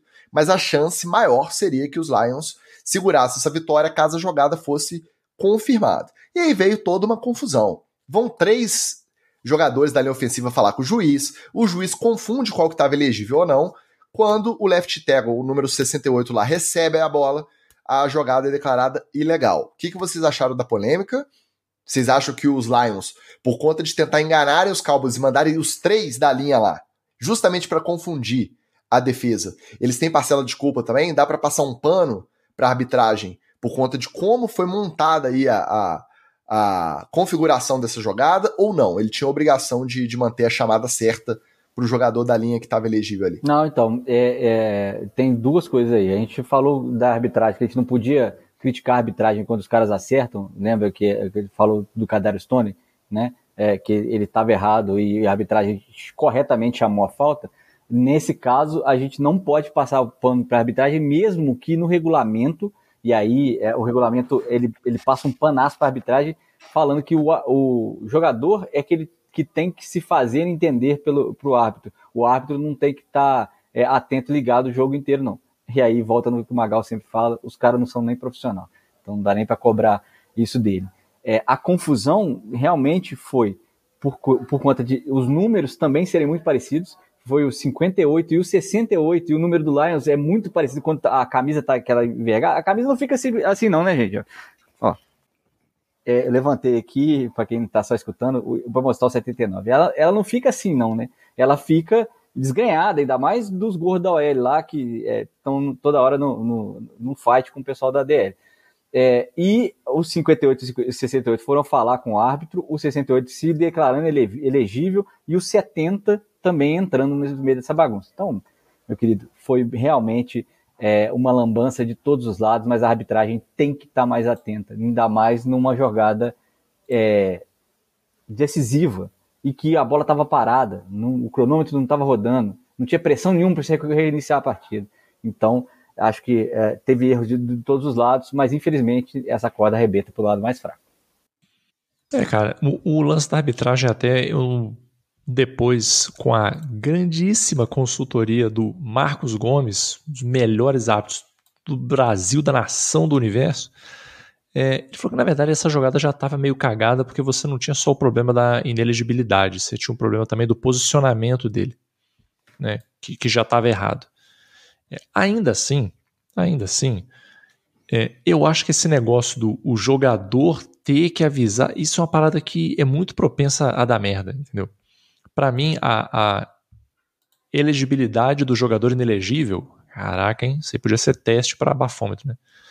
É, ele deveria ser feito pela comissão técnica naquele sistema de comunicação direto com o árbitro.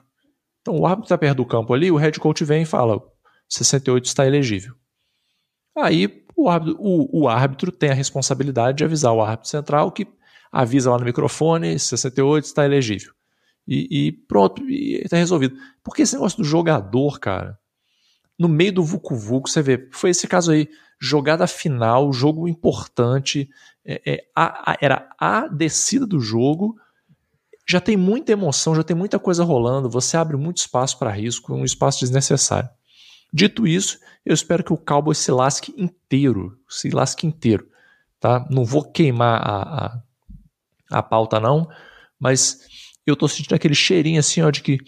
Hum, hum, de que o Cowboys vai entregar essa paçoca e vai conseguir perder pro Commanders. Quando eu acordei com a transmissão alucinada, o final do jogo, o replay das jogadas, eu falei, cara, que absurdo. Que absurdo. Claramente o jogador se mostrou elegível. Ele foi lá e fez o protocolo dele pro árbitro. Aí depois, a gente vai ouvir a galera que acompanha mais de perto, a galera que entende mais de regra, a galera que acompanha mais próxima é, esses pormenores, esses detalhes de regras, esses detalhes da NFL. O Lions, ele chavou tão bem a jogada para enganar os Cowboys que eles chavaram o juiz também. Como o Wallace falou, por que, que não foi só o OL lá, o 68, o Taylor Decker, se declarar elegível? Porque facilita a defesa saber que se tem um cara da linha falando com o juiz antes da jogada e fazendo o movimento de elegível, fica fácil saber que a chance da bola ali é maior. Beleza, essa é a primeira. Segundo, o sexto cara que entra em campo para esse pacote da linha, o 70, que é o Dan Skipper, é um cara que durante a temporada foi muito usado como jogador elegível da linha. Então, quando o juiz está estudando as tendências do time durante a semana, na reunião com os técnicos pré-jogo, o cara já fica meio sugestionado que o 70 é o cara que entra nessas chamadas para poder ser o jogador elegível e muitas vezes a bola vai nele. E além disso, para atrapalhar mais ainda e confundir mais ainda a defesa dos Cowboys, mandaram o Penny Sewell, que é 58, junto do Taylor Decker, que é o 68. Aí a confusão tá armada. Além disso, além disso, além de você tentar forçar muito a mão, pegar muito pesado na questão do de chavar a defesa adversária e acabou confundindo o juiz. Além disso, o juiz anunciou no alto-falante do estádio, ainda faltavam 8 segundos. Ele falou: o jogador 70 está elegível no ataque. Se os Lions viram que foi anunciado errado, que era o 68 que era para ser elegível, por que, que eles não pediram o tempo então e, e mudaram a chamada? Eles deixaram a jogada correr com e chamaram, mantiveram a chamada com o jogador elegível errado. Além disso, o Magal falou, tinha um, um posicionamento ilegal do ataque. Então, a jogada seria anulada de qualquer forma. A conversão de dois pontos não valeria. Eu acho que a nossa tendência, principalmente quando fala de Dallas Cowboys, e é normal, por ser um time muito popular, tem todo esse hate, é normal a gente falar assim, ó, na casa dos Cowboys, o Jerry Jones comprou essa arbitragem, olha aí, ó, tá muito claro que estava elegível. Mas para para pensar um pouquinho, observa a situação. Claro que o Dan Capable não deu o braço a torcer. No dia seguinte ele até falou, não, realmente a gente configurou de irem os três OL falar com o juiz ao mesmo tempo, justamente para enganar a defesa. Só que aí acabaram enganando o juiz também. E eles tiveram a chance de interromper a chamada da primeira vez, quando eles ouviram, faltando 8 segundos para o snap, que o juiz declarou elegível 70 e não 68. Mesmo assim, eles não se movimentaram. E ainda depois chamaram outras duas conversões de dois pontos seguidas que não deram certo. Então, dessa vez especificamente, eu vou passar pano para arbitragem. Só para explicar para a galera a questão do posicionamento que está errado, é que o jogador elegível ele não pode estar tá na ponta da linha. Isso é uma regra da NFL. Tá? Então, por exemplo, no, no FABR pode, mas na regra da NFL não pode. Então, o cara elegível, como ele já. Ele, mesmo que ele tivesse sido anunciado corretamente, o fato dele estar tá na ponta da linha já seria falta. Fica aí no, nos anais da NFL mais uma polêmica de arbitragem envolvendo Dallas Cowboys. Mas dessa vez, dessa vez eu, eu vou ficar do lado da zebra, hein? Quem diria, hein? Da zebra até fico, comentarista de arbitragem que para mim é mais difícil. Agora, continuando ali no topo da NFC. O que está acontecendo com o nosso Philadelphia Eagles, meus amigos? Perderam de 35 a 31 pro Arizona Cardinals, que não está disputando mais nada, tem uns seis meses já que o Arizona Cardinals está disputando mais nada. O nosso Carlos Ferreira é torcedor e sabe que isso é verdade. Muda coordenador defensivo, traz o, o Matt Patrícia para chamar a jogada e mesmo assim me toma um baile de James Conner correndo com a bola. O cara correu para não sei quantas milhões de jardas. Touchdown de tudo que foi jeito. Final, Cardinals 35-31, Philadelphia Eagles. Então lá no começo a gente perguntou. Quem que sai mais desanimado dessa penúltima rodada de regular mirando os playoffs? Os torcedores dos Dolphins ou dos Eagles? Eu acho que os Eagles estão na frente nessa disputa triste aí, hein? os críticos, eles ousaram levantar uma hipótese de que isso, essa má fase começou depois que eu anunciei aqui a união Giggles, de Giants e Eagles. Amigos, vocês trouxeram Matt Patricia, não vem botar essa conta nas minhas costas, não. Pelo amor de Deus, tá? Vocês trouxeram Matt Patricia. Então, esse argumento é suficiente. Dito isso, os Cardinals jogaram com uma alegria que há muito tempo não se via também, cara. Tem que dar um, um, um voto aí de, de confiança para os Cardinals também. E era a lei do ex do Jonathan Gannon, né?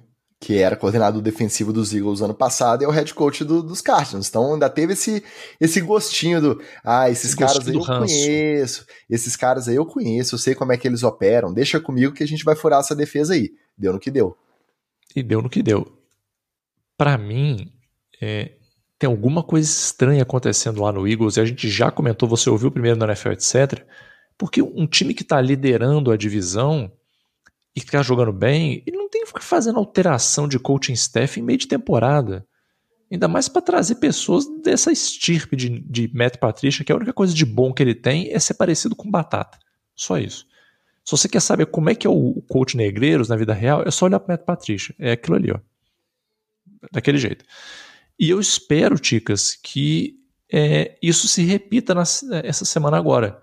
Porque o Commanders também tá jogando com uma alegria que há muito tempo não se via, cara. Principalmente a defesa do Commanders. A defesa do Commanders está com um sanguezinho no olho que tá gostoso de ver jogar. Não, não dá para defender o Eagles, cara. É, é indefensável a, a perda de, de, de desempenho. É, e aí não é do, de um, uma figura ou outra. Não dá pra você botar no Jalen Hurts, que parece estar jogando baleado. Vamos lembrar aqui, né?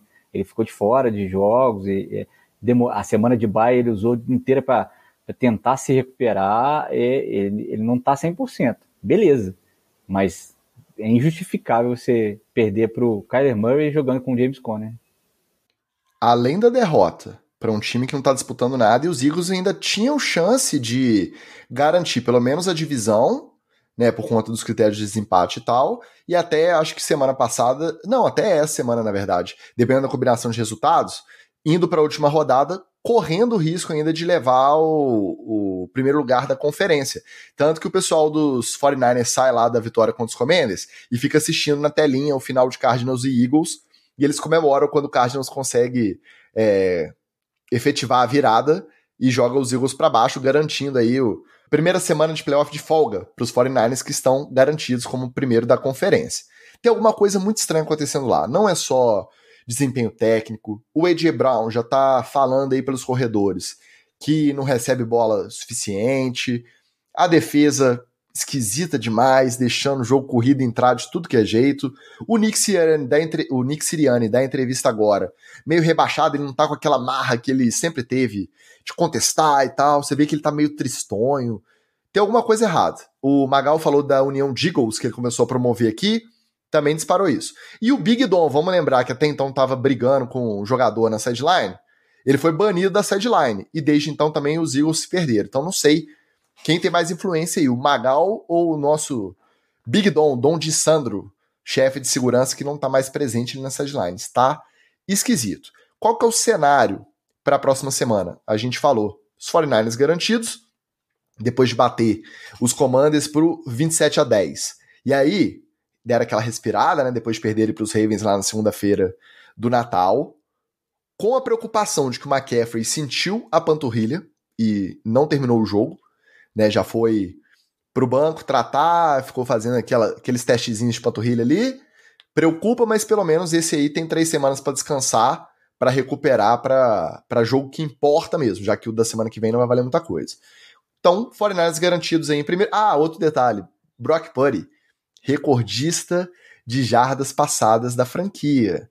Tem gente que chama ele de controlador de relógio, game manager já jogaram uns caras bons lá em, em São Francisco. E foi em 16 jogos, tá? Porque semana 17 teve um de bye, então não vem falar que, ah, mas agora tem mais. Não, ele já bateu o recorde de jardas passadas em uma temporada jogando pelos 49ers, o recorde da franquia. Então, é, lógico, teve jogo de quatro interceptações, ficou para trás na corrida pelo MVP, mas não vem também diminuir, menosprezar o menino Brock Purdy não, porque o moleque joga bola, tá? Para a semana que vem, a EFC, a NFC Leste vai ser decidida nos confrontos entre Eagles e Giants. Os Eagles precisam ganhar dos Giants nessa união de Eagles aí, que diz o Magal que vão facilitar, e torcer para os Commanders baterem os Cowboys. Aí é mais difícil. Aí é onde complica. Porque por mais que a defesa esteja animada, os Cowboys vieram numa crescente aí com os últimos resultados. Né? Vamos ver o que, que vai dar. Os Cowboys, se baterem os comandos, aí nos critérios de desempate estão garantidos pelo menos um jogo em casa aí no, na rodada de wild card. Ainda tem bola a ser jogada. Agora a moral dos Eagles vai para esse playoff bem, bem baqueada, né? A baguncinha do wild card da NFC, como é que fica? Porque aí você pensa, os dois, tanto Cowboys quanto os Eagles, estão garantidos nos playoffs. Quem não levar a divisão já vai entrar aí no, na posição do wild card. Quem que se garantiu no wild card também, Magal? Os Rams, que bateram o seu Giants por 26 a 25 num jogo que, obviamente, obviamente, eles contaram muito mais sorte, muito mais sorte do que juízo, fala sério. Errando conversão de dois pontos que era para virar o seu Tyrod Taylor, facilitou para os Rams. Não que eles não mereçam, porque também estão jogando a bola redonda, um bando de jogador cinza ali que era para ser corretor de seguro, o McVeigh fez jogar bola. Mas essa vitória que garantiu uma vaga para os Rams no wild card contra os Giants teve muito de tiro no pé dos Giants também, né? E, e eu acho que isso é bom, Ticas, pro Giants, entendeu? No, no final das contas, ó, que eu fiquei puto com o resultado, né? É, ainda mais que o Barkley ele tava livre, livre. Ele ia entrar suave dentro da, da endzone, mas tudo bem. É, mas eu acho que foi um jogo moralmente justo. Muito atrás, cara. Não foi aquele, foi aquele atrás, pouco cara. atrás que dá para corrigir, não. Foi muito atrás. Foi três muito. palmas atrás. Não, o, o Sacon ainda tentou corrigir. E ele tá acostumado a corrigir passe, né? É verdade seja dita. Agora, ir para os Rams eu acho justo também, porque assim, o Chama que veio realmente pô, não conseguiu organizar o time legal esse ano. Foi meio aos trancos e barrancos, mas pô, é um cara que merece isso, vai jogar mais uma, uma pós-temporadazinha aí. Quem sabe, né? Pós-temporada é aquele negócio. É, o jogo é jogado, ganhou, passa, perdeu, fica. Vai que ele ganha um wildcard aí, consegue avançar um pouco mais, ajusta o time, dá uma sorte. Acaba rolando um negócio meio quem quer ser um milionário aí com com o Rams, né? E o Giants merece, apesar de já não ter chance nenhuma, merece perder esse jogo no detalhe porque precisa corrigir esses detalhes. Véio. Precisa trabalhar esses detalhes pro ano que vem. Então, achei que moralmente foi um, foi um placar adequado, apesar de eu ter ficado puto, obviamente. Já são dois detalhes em duas semanas seguidas, né? Já corrigindo detalhe aí, já tinha duas vitórias é, a mais. Bem-vindo ao, ao, Giants Futebol e Regatas, velho.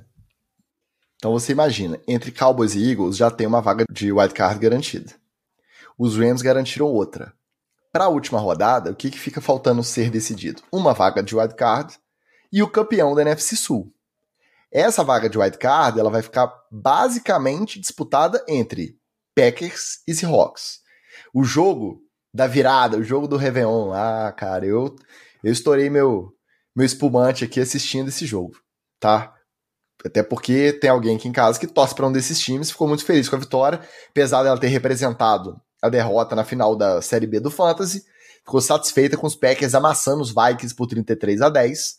Então, os Packers só dependem de si. Se ganharem dos Bears na última rodada, eles entram. E se perderem, eles ainda podem entrar dependendo de combinação de resultados. Os Seahawks que perderam para os Steelers, eles precisam ganhar dos Cardinals, que não tão bobos, né? A gente viu aí que eles estão dificultando o trabalho da galera os Seahawks precisam ganhar dos Cardinals e que os Bears batam os Packers. Ou seja, tem que ganhar dos Cardinals e torcer para os Packers perderem. Não tá fácil a vida dos Seahawks, não. E os Vikings, aí que complica. Depois que eles perderam desse jeito para os Packers, os Vikings precisam ganhar dos Lions, torcer por derrotas de Packers e de Seahawks e de Bu Não, como é que é? Peraí que até eu confundi aqui. Os Vikings precisam ganhar. Eles precisam que os Packers percam para os Bears e os Seahawks percam para os Cardinals. E aí eles precisam que ou Buccaneers ou Saints percam seus jogos também pela NFC Sul. Então a vida dos Vikings aí tá muito provável.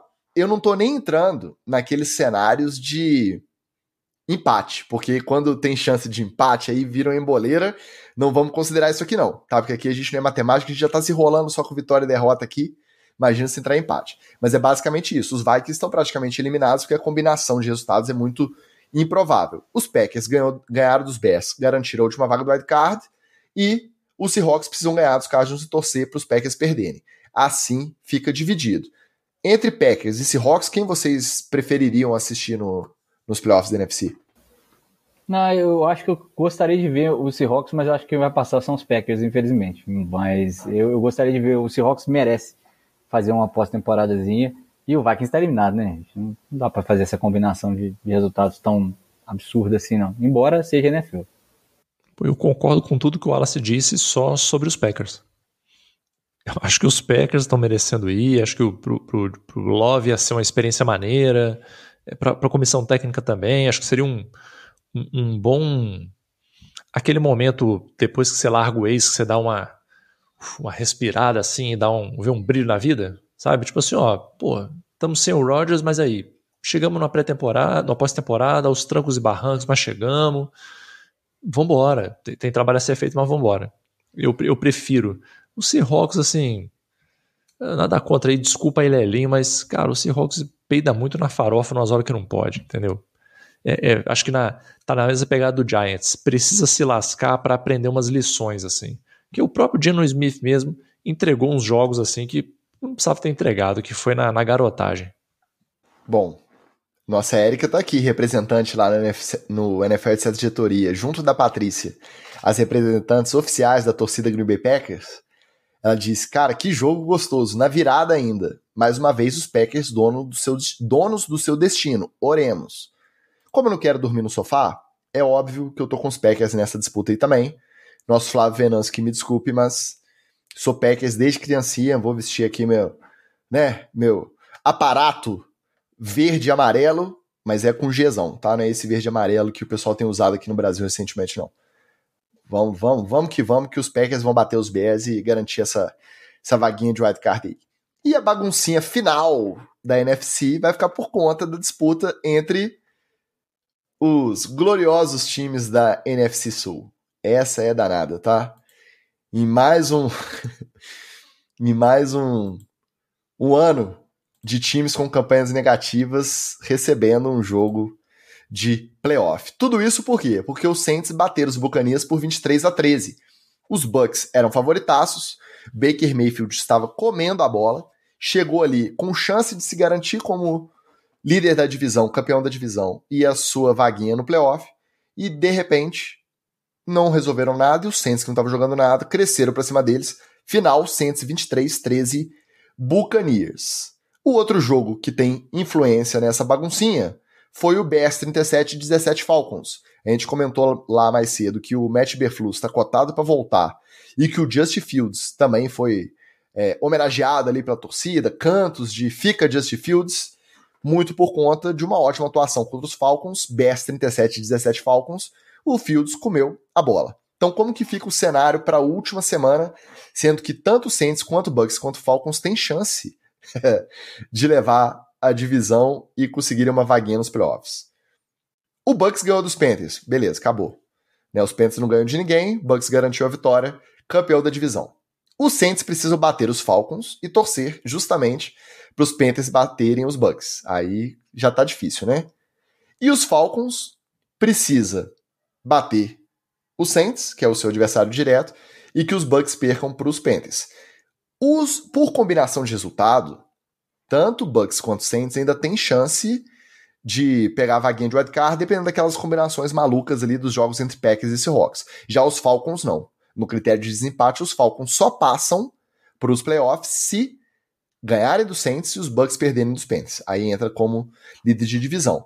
Os Falcons jogaram a bolinha muito feia. Os Saints também. Os Bucks, pelo menos, em alguns momentos mostraram mais mais jogo. Eu acho que é muito difícil a gente imaginar um cenário diferente de Bucks recebendo um joguinho de playoff e Saints e Falcons eliminados. Vocês concordam?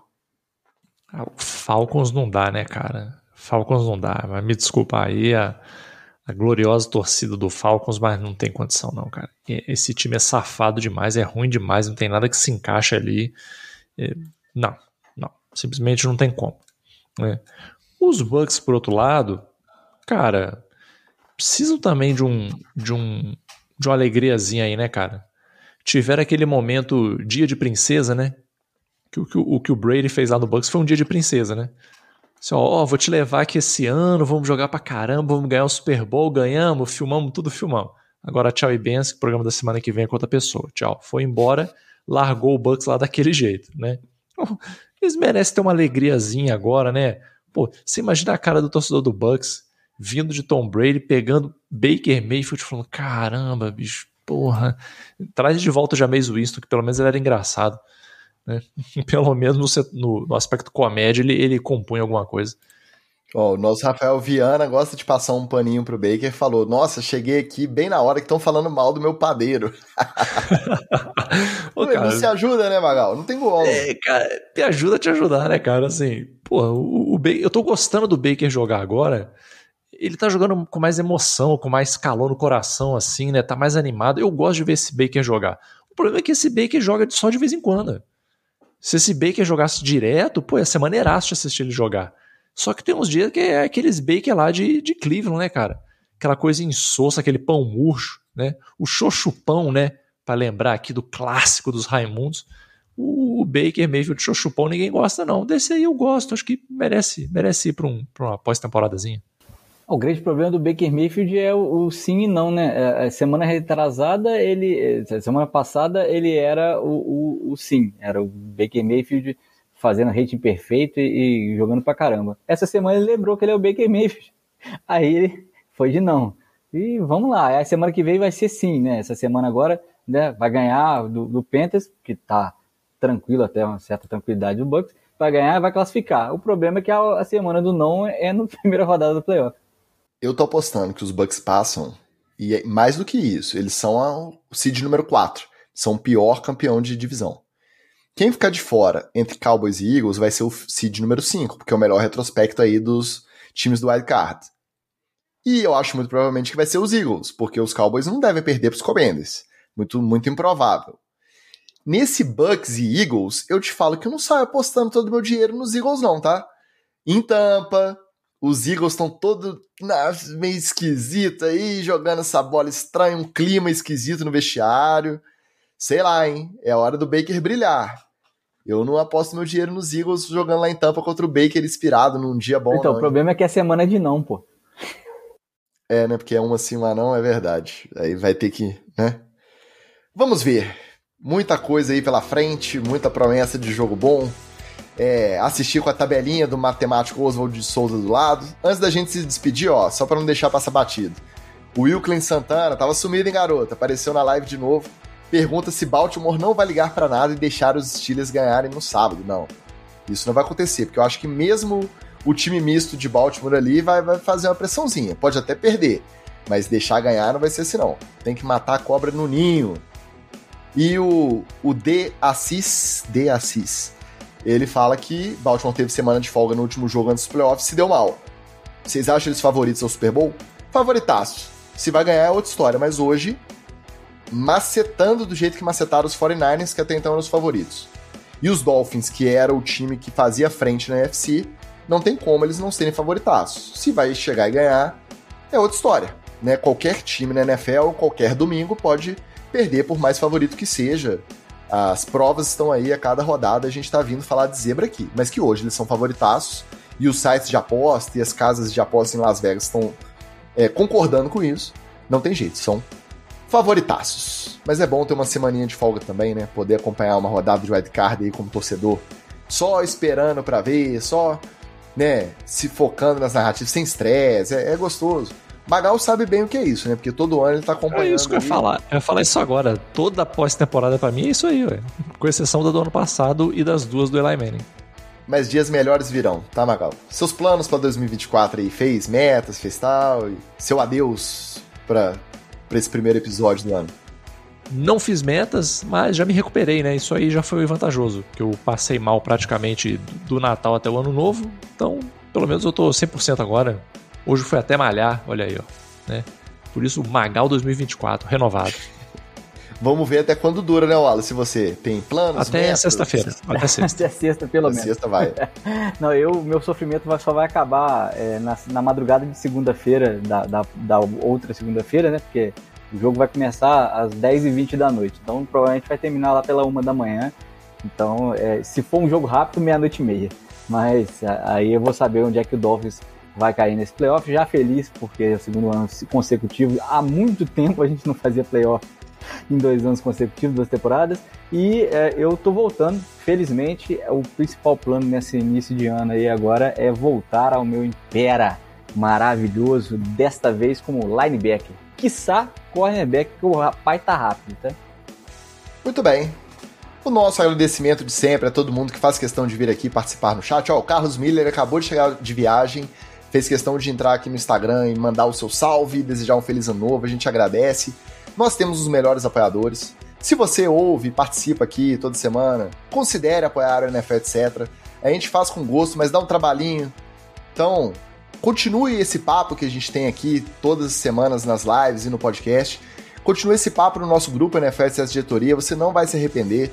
Rodada decisiva semana que vem, rodada de playoff. Eu tenho certeza que você vai acompanhar mais feliz e mais animado participando do NFL etc diretoria com a gente. apoia.se barra NFL etc. Quando você apoiar lá na faixa Patrick Mahomes, puxa a gente no Instagram, puxa no YouTube, chama no inbox, no Twitter, em qualquer lugar, pode ser nosso perfil pessoal manda seu número de telefone que você será automaticamente adicionado e você aproveitará bastante essa reta final de temporada regular e esses playoffs maravilhosos que se aproximam.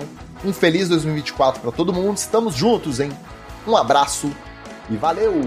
Beijo. Valeu.